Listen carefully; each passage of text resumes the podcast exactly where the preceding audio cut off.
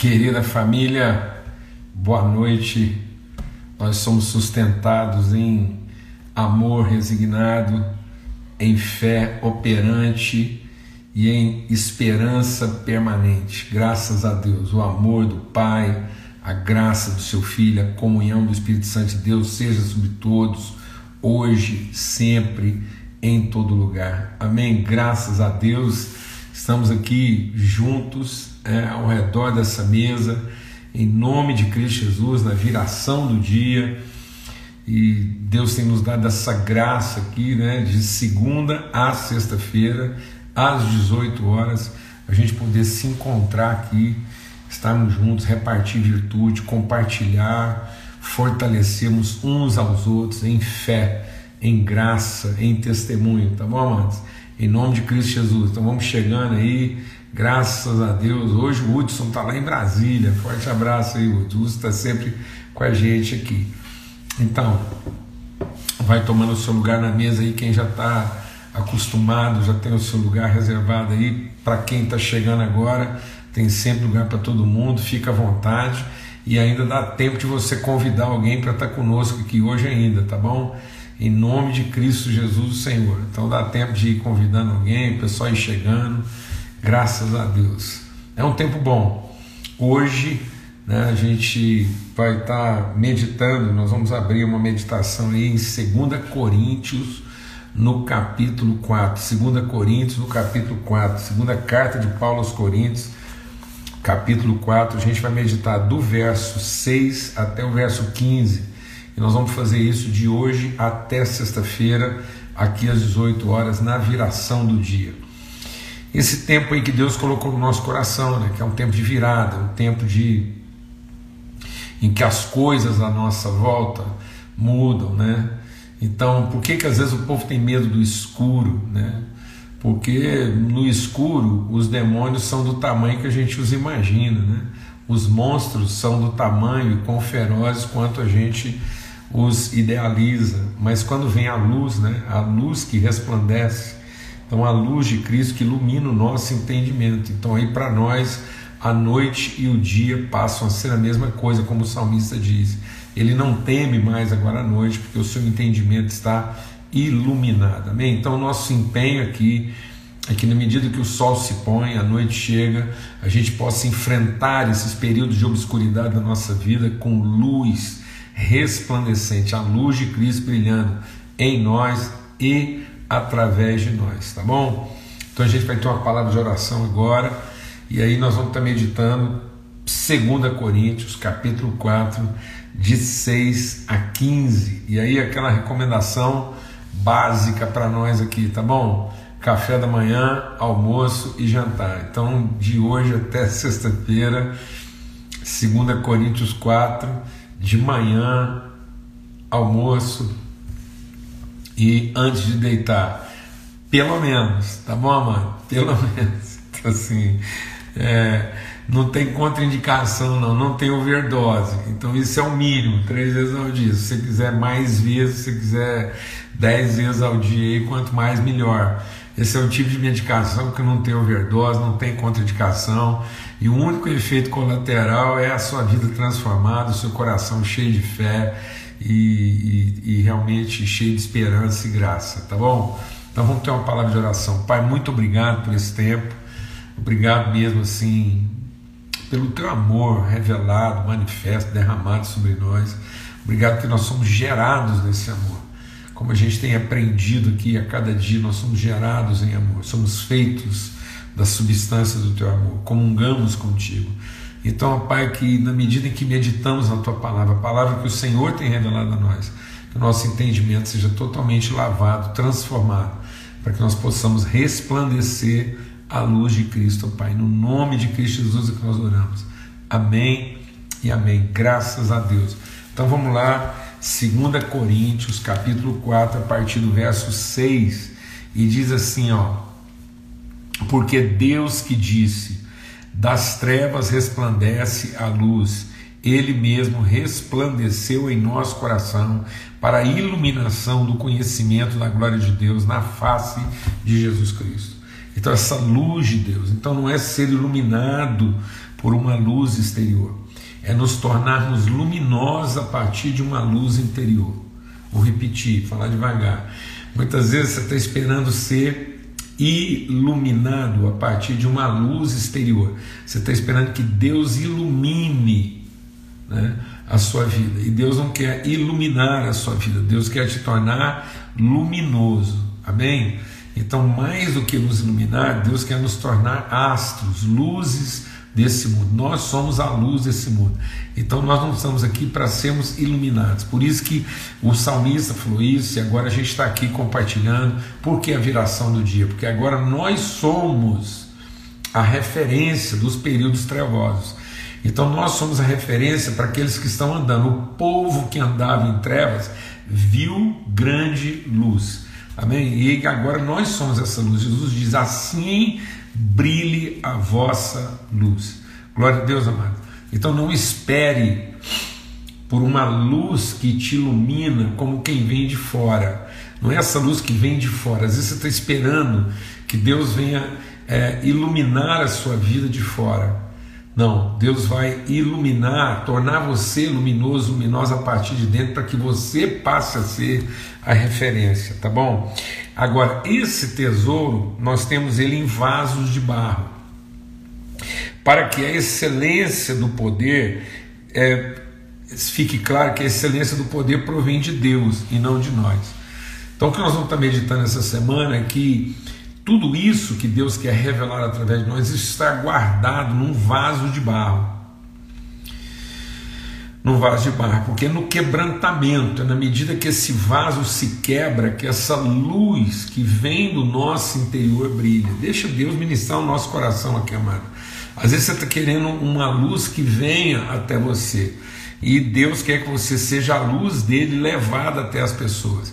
Só que para essa luz revelar todo o seu fulgor, toda sua é, o seu brilho, a sua pujança, o vaso tem que ser quebrado. Você lembra daquele episódio lá de Gideão, quando eles colocaram as lâmpadas dentro de uns vasos, e aí quando eles cercaram o exército inimigo, eles gritaram né, por Deus e por Gideão e quebraram aquelas vasilhas e as lâmpadas se acenderam. Então aquela luz que brilhou, de repente, confundiu o inimigo.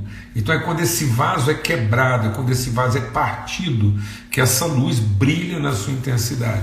Então não é quando o vaso é preservado, mas quando ele é partido. Lembra lá do perfume, né, que a mulher foi um perfume precioso de alabastro lá, que a mulher foi lá e quebrou aquele vaso e derramou o perfume. Então quando, quando há um quebrantamento na vida de um filho de Deus, quando há um quebrantamento, a luz de, em nós brilha na sua perfeita intensidade, o perfume de Cristo exala na nossa vida. Então ele está dizendo assim: então esse tesouro é em vaso de barro, para que se veja, para que fique revelado, para que fique manifesto, para que fique patente, para que fique evidente, né, que a excelência dessa glória, desse poder provém de Deus e não de nós. Amém? Graças a Deus. Aí ele diz assim: ó, em tudo, agora presta atenção. Essa semana aqui vai ser assim, desafio, né? Ontem a gente compartilhou algo assim muito tremendo lá no nosso encontro de princípios. Amém? Então, para filhos de Deus, só arrependimento e responsabilidade. Então, os filhos de Deus ou estão vivendo arrependimento, quebrantamento, ou estão assumindo responsabilidade. Glória a Deus, é isso que produz. O que, que traz alegria, regozijo, êxito no céu? é que um filho se arrependa ou que ele assuma a sua responsabilidade. Glória a Deus. Então não é que ele seja poupado, não é, não é, o céu não se alegra de você estar sendo bem cuidado. O céu se alegra de você estar realmente quebrantado, alinhado, né? É, dentro daquilo que a gente compartilhou semana passada, reconciliado de volta ao conselho, à orientação de Deus. Amém? E assumindo as suas responsabilidades. Então, ele está dizendo o seguinte: mas em tudo, deixa Deus ministrar o seu coração, porque essa semana aqui a gente vai insistir muito nisso. Em tudo somos atribulados. Jesus diz: nesse mundo tereis aflições. Então não é em alguma coisa, não é de vez em quando. Um dos problemas nossos é que a gente acha que às vezes a pressão, a dificuldade, a tribulação, o enfrentamento de vez em quando, é só em certas circunstâncias. E tem muita gente também que acha que a dificuldade na vida está associada a alguma coisa que deu errado. Eu vou te falar, na minha vida é o contrário. Toda vez que eu começo a achar que as coisas estão ficando muito fáceis, assim, e que, entendeu? que tudo está ficando assim dentro de uma normalidade meio estranha, eu fico perguntando onde é que foi que eu errei. Porque se eu tiver mesmo assim, no, no propósito, a chapa é quente. Eu queria até, assim, eu estive pensando que de hoje até sexta-feira a gente ia trabalhar esse tema, chapa quente o tempo todo. Mas aí nós vamos usar uma coisa assim mais bíblica, mais poética, né? Tesouros em vasos de barro. Então, esse tesouro em vaso de barro, ele está dizendo que em tudo somos atribulados, porém não angustiados. Né? Em tudo ficamos perplexos, porém não desanimados. Somos perseguidos em tudo, porém não abandonados. Somos derrubados, né? porém não destruídos. Levamos sempre no corpo morrer de Jesus para que também a vida dele se manifeste em nosso corpo. Porque nós que vivemos somos sempre entregues à morte por causa de Jesus. Em outra versão diz: Nós que somos de Cristo somos entregues à morte o dia todo. Não é todo dia, não, mas é o dia todo. Né? Para quê? Para que também a vida de Jesus se manifeste através de nós de modo que a vida de Jesus, então assim como nós morremos a sua morte, nós também vamos revelar a sua vida, de modo que em nós opera a morte, em vocês a vida. Depois a gente vai continuar o texto, eu vou parar por aqui, nós vamos meditar, vou pedir que você depois leia até o verso 16, como eu falei. Então nós vamos meditar aqui de, de 6 a 15, né? Você vai ler até o verso 15 Tá bom? E hoje eu queria, nessa introdução, é, lembrar isso, né? que, que nós trazemos isso em vaso de barro. E nós vamos estar trabalhando durante esses dias agora a consciência da nossa fragilidade. Esse era o desafio de Paulo. Paulo orou e pediu, clamou a Deus. Né? Então, muitas pessoas acham assim que Paulo clamou três vezes Aí muita gente pensa, bom, ele clamou de manhã, de, na hora do almoço e à noite, né? um dia. Não, Paulo clamou durante três períodos prolongados, durante um, três períodos né, de, de, de. Ô Marcos, abração, querido, forte abraço. Eu vou falar com você. Você me ligou hoje uma hora que realmente estava assim, a chapa estava bem quente, eu estava cuidando umas coisas aqui, não estava dando, mas nós vamos falar, tá bom? Graças a Deus. Então.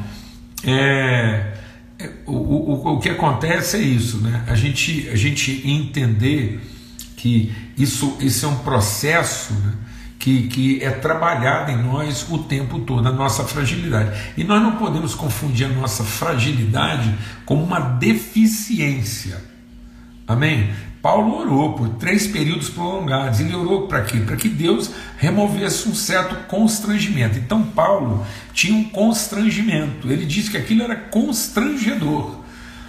Por quê? Era constrangedor porque revelava nele uma fragilidade, era humilhante.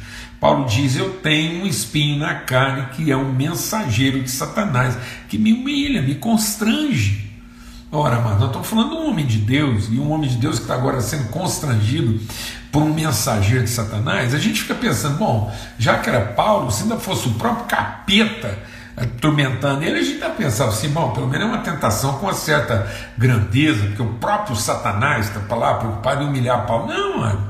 A gente, para ser humilhado, não precisa do capeta em pessoa, não. Basta o mensageiro dele. Basta que Deus permita. Nossa, deixa Deus ministrar o seu coração. O, a nossa humilhação, o nosso constrangimento, amado, não é obra do inferno.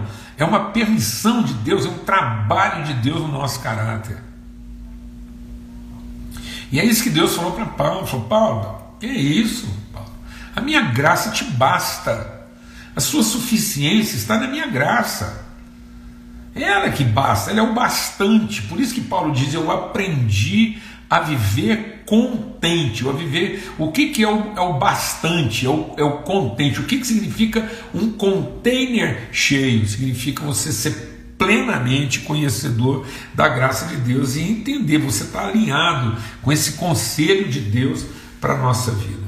Glória a Deus. Então, o constrangimento, ele faz parte, por quê? Porque é o vaso se quebrando. O vaso se quebrando não quer dizer que o processo foi comprometido. Não.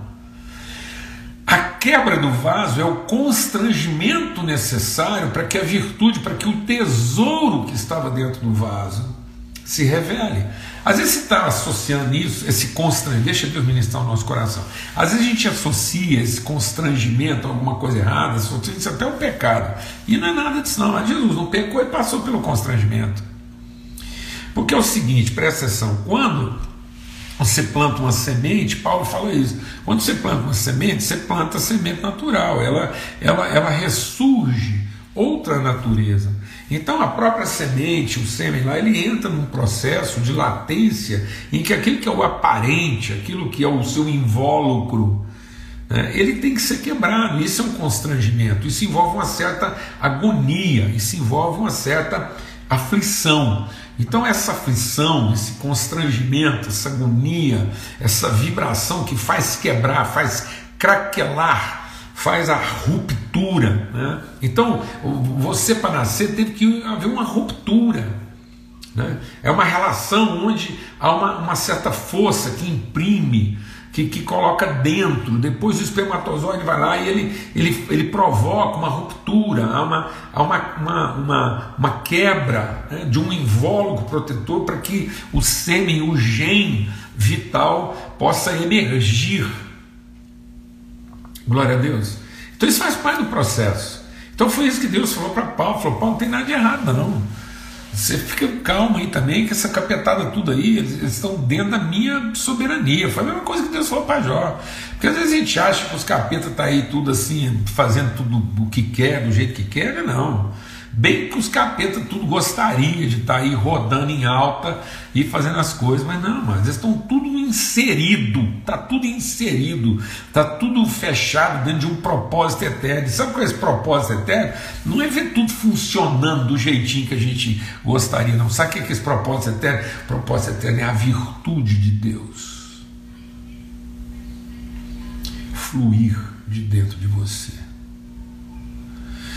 você se tornar alguém luminoso, como Cristo é, como um filho de Deus que brilha, para que a sua luz brilhe, para que essa luz brilhe, tem que haver um certo transtorno, uma quebra.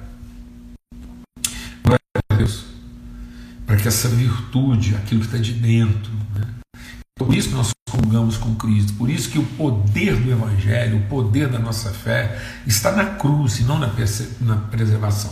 O nosso problema é que muitas vezes a gente imagina que a cruz, né, a cruz de Cristo, ela pegou só Jesus. Deixa Deus ministrar o seu coração. A cruz é de Cristo, mas ela não é só de Jesus. O Jesus, como homem, Jesus, homem, procurou espontaneamente a cruz de Cristo. Então a cruz é da pessoa Cristo, é do ser Cristo, é do Filho Cristo. Então foi na cruz que o homem Jesus se revelou o Filho Cristo. Então por isso que ele é Jesus o Cristo. Por isso que Pedro diz: Tu és o Cristo, o Filho do Deus vivo. Então não há Filho de Deus que se revele se não for na cruz. A cruz é o lugar onde os filhos de Deus se revelam. E a palavra de Deus diz que o mundo está à espera, o mundo está na expectativa de que os filhos de Deus se revelem. Então, todo filho de Deus, para se revelar, ele tem que ser quebrado.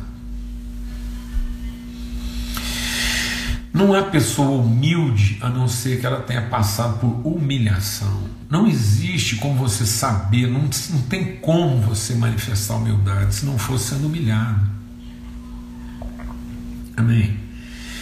Isso realmente é doloroso, isso, isso é constrangedor, mas não é comprometedor. Então, durante todo o processo de hoje até sexta-feira, a gente vai estar falando de alguns aspectos constrangedores, mas que não podem se tornar comprometedores. Amém? E aí a gente entender isso, entender que esse trabalho que o Espírito Santo está fazendo na nossa vida é exatamente, né?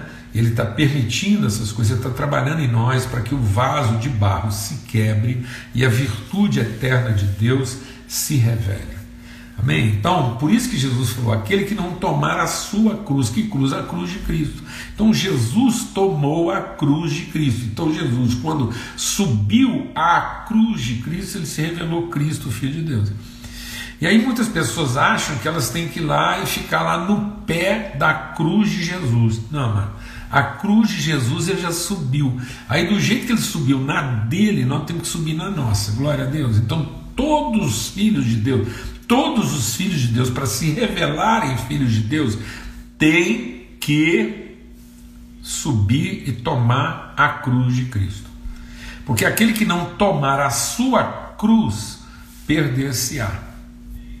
Então, aquele que fica tentando se poupar, se perderá.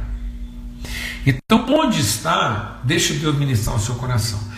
O caminho mais rápido para a perdição não é fazer a coisa errada, é se poupar de ser Cristo. Então o diabo não fica tentando provocar você a fazer uma coisa errada. O diabo fica tentando provocar você a não ser o Cristo de Deus a não ser um com Cristo, ter espírito de Cristo. Amém? Por isso que ele é o anticristo. Então já existe um espírito aí anticristo. Então o Satanás, o Lúcifer, ele quer ser o que? Ele quer ser esse anticristo. Por isso que a palavra-chave do anticristo é. Lembra quando Jesus ouviu o Jesus falou: agora eu tenho que ir lá para subir na cruz, eu vou lá para ser crucificado, para ser humilhado, constrangido espontaneamente. O Pedro falou assim: de jeito nenhum, Deus não vai permitir, está amarrado, eu quebro essas palavras, não vai acontecer. E Jesus falou para ele o que? Arreda-te de mim, Satanás. Porque o Pedro falou o quê? Qual foi a palavra que o Pedro usou? Chave, que Jesus percebeu que era o anticristo falando com ele. Poupa-te. Então, toda vez que você estiver pensando em se poupar de algum tipo de constrangimento, Amém? É o espírito do anticristo falando com a gente. Então, esse é o propósito. Né? A gente vai fazer essa semana aqui, vamos trabalhar aqui o que, que é o constrangedor e o que, que é o comprometedor. O primeiro ponto que a gente quer tratar hoje, para dar conta de fazer isso até sexta-feira, é: em tudo somos atribulados. O que quer dizer atribulados? Quer dizer apertados, afligidos. Amém? Então, em tudo, em tudo, prepare para sofrer uma pressão contrária.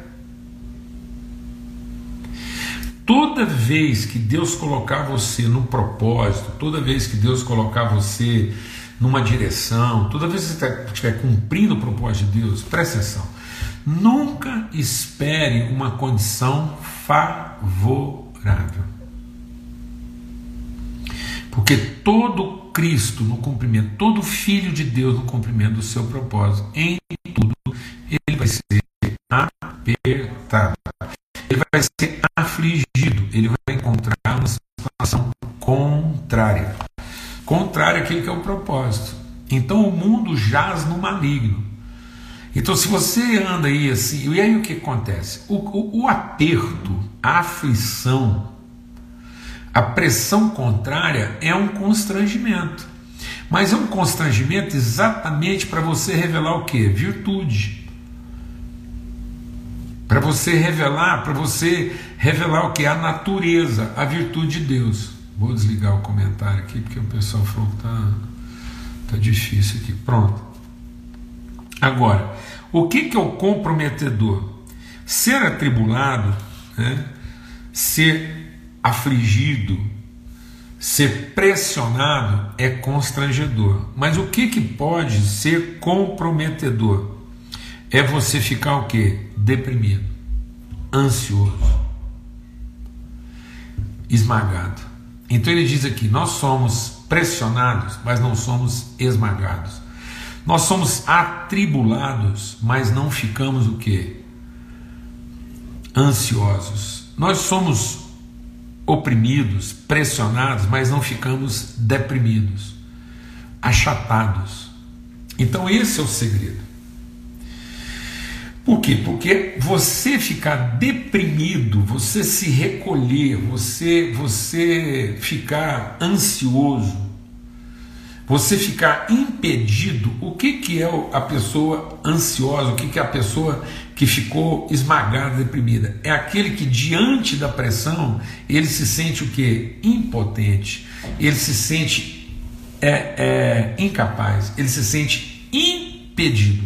Então não deixe o capeta convencer você de que uma pressão contrária, um constrangimento, é, seja um impedimento. Porque você ficar impedido de realizar o propósito de Deus só porque você está enfrentando um constrangimento, aí isso é comprometedor. Então o diabo está sempre querendo criar em você uma situação comprometedora em função de uma situação constrangedora. Agora deixa Deus ministrar o seu coração. O mundo, quem quer que seja, o mundo inteiro, todo mundo, se reunir todo mundo, os, os capeta tudo, o inferno, o mundo, os, os reis da terra, como diz a palavra de Deus, os reis da terra se reunirem para impedir o propósito de Deus na sua vida, o máximo que eles podem conseguir é constranger você. Porque o propósito de Deus não pode ser comprometido. Ele será realizado. Ele será realizado. A vontade de Deus é soberana.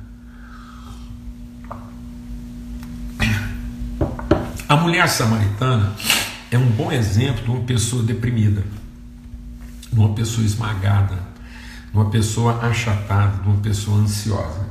Quando Jesus vai dialogar com ela, já tem todas as respostas prontas. Você pode perceber que a mulher samaritana ela vai falando, ela, ela quer dar aulas para Deus, ela quer dar aulas para Jesus, e ela fica lá, né? então ela fica lá, ela, ela, ela tá tudo na cabeça. Não é à toa que essa mulher já está no sexto casamento. Dorme com um barulho desse. Está entendendo isso? Por quê? Deixa Deus ministrar o seu coração. Porque aquela mulher estava sofrendo uma pressão externa que estava fazendo com que ela vivesse uma depressão, um déficit de pressão. Então, o que é um estado depressivo, esmagado? O que é um, é um, é um, é um, é um desânimo? Né? É, é uma falta de ânimo, é um, é um ambiente negativo de pressão. É quando a pressão externa se torna maior do que a pressão interna. Então Jesus diz o seguinte: nesse mundo você vai ser oprimido, nesse mundo você vai sofrer pressão, nesse mundo você vai ser contrariado, nesse mundo você vai sofrer um punhado de situações contrárias, sentimentos e pensamentos contrários. Nesse mundo vai ser assim, sempre. Não vai acabar. Enquanto você viver nesse mundo aqui, nessa vida, não pense que a pressão vai diminuir. As pessoas, as pessoas pensam, ah, a vida do fulano agora parece que a pressão diminuiu. Não, ele é que aprendeu a lidar com a pressão externa e você tem a sensação que a pressão na vida dele diminuiu. E não diminuiu. Jesus diz que não vai diminuir. Nunca. Ele diz assim: mas tem de bom ânimo. Então, como é que eu vou vencer o processo constrangedor da pressão? Como é que eu vou vencer o processo constrangedor? Ele é astringente, né? ele pressiona para dentro. Ele pressiona para dentro, é uma pressão externa, querendo me astringir, me esmagar, me apagar, me deprimir. E como é que eu vou vencer essa pressão, estabelecendo um gradiente de pressão superior. O problema é que a maioria, deixa Deus ministrar o seu coração, o problema é que a maioria das pessoas estão pedindo para Deus que a pressão diminua. E Deus quer que a sua pressão aumente. Então, se a vida está fazendo uma pressão sobre você, isso significa que você deve fazer uma pressão maior sobre a vida. É isso que Jesus falou para aquela mulher samaritana. O dia que você souber o que Deus já te deu, rios, pressão, um geyser, um, um, um, jato de água vai, vai explodir de dentro de você. O dia que se descobrir o que Deus já colocou dentro de você. Então você está esperando uma solução vindo de fora. E Deus está dizendo: a luz tem que vir de dentro de você. Não é você ser iluminado, é você se tornar luminoso. Assim brilha a sua luz. Deus não falou assim brilha o seu dia, assim brilha a sua vida, assim brilha o seu casamento. Não, ele falou assim: ah, brilha em você, assim brilha em você. Você brilha, é uma pressão tão forte, é um bom ânimo. É isso que ele falou para Josué. Ele falou: Josué, eu só quero uma coisa de você: ser forte e tenha bom ânimo. E o que quer dizer bom ânimo? Quer dizer um esforço espontâneo. Você sabe o que quer dizer quando Jesus diz assim: a vida está em mim, eu espontaneamente a? Isso quer dizer o seguinte: o que é o espontâneo? O sentido, a etimologia da palavra espontâneo é que é uma ação movida de algo totalmente interior, é um moto próprio. O que é o espontâneo? É aquele que não sofreu nenhum tipo de motivação externa, exterior. Nada. Não, então as pessoas estão esperando motivações exteriores, elas estão esperando que o problema diminua, que a vida fique mais fácil, elas estão esperando arrumar uma pessoa mais fácil. Tem muita gente que não sabe. Tem gente que eu acho que não vai casar nunca, e se casar, não vai continuar casado. Porque ela não está se preparando para situações difíceis. Ela está querendo encontrar um cônjuge fácil, uma relação fácil, um negócio. Então são pessoas que nunca vão brilhar, elas vão ser opacas. E no meio da pressão, no meio da dificuldade, elas vão se sentir esmagadas, porque toda pessoa, uma das coisas que a pessoa, quando ela vai se deprimindo, é porque ela se sente injustiçada, fica parecendo que a cegonha dela errou o endereço, que, que aquela não é a vida dela. Então, tem gente, por isso que é mudar de religião, porque ele queria reencarnar noutra, noutra vida. Não, não é reencarnar noutra vida encarnar nessa.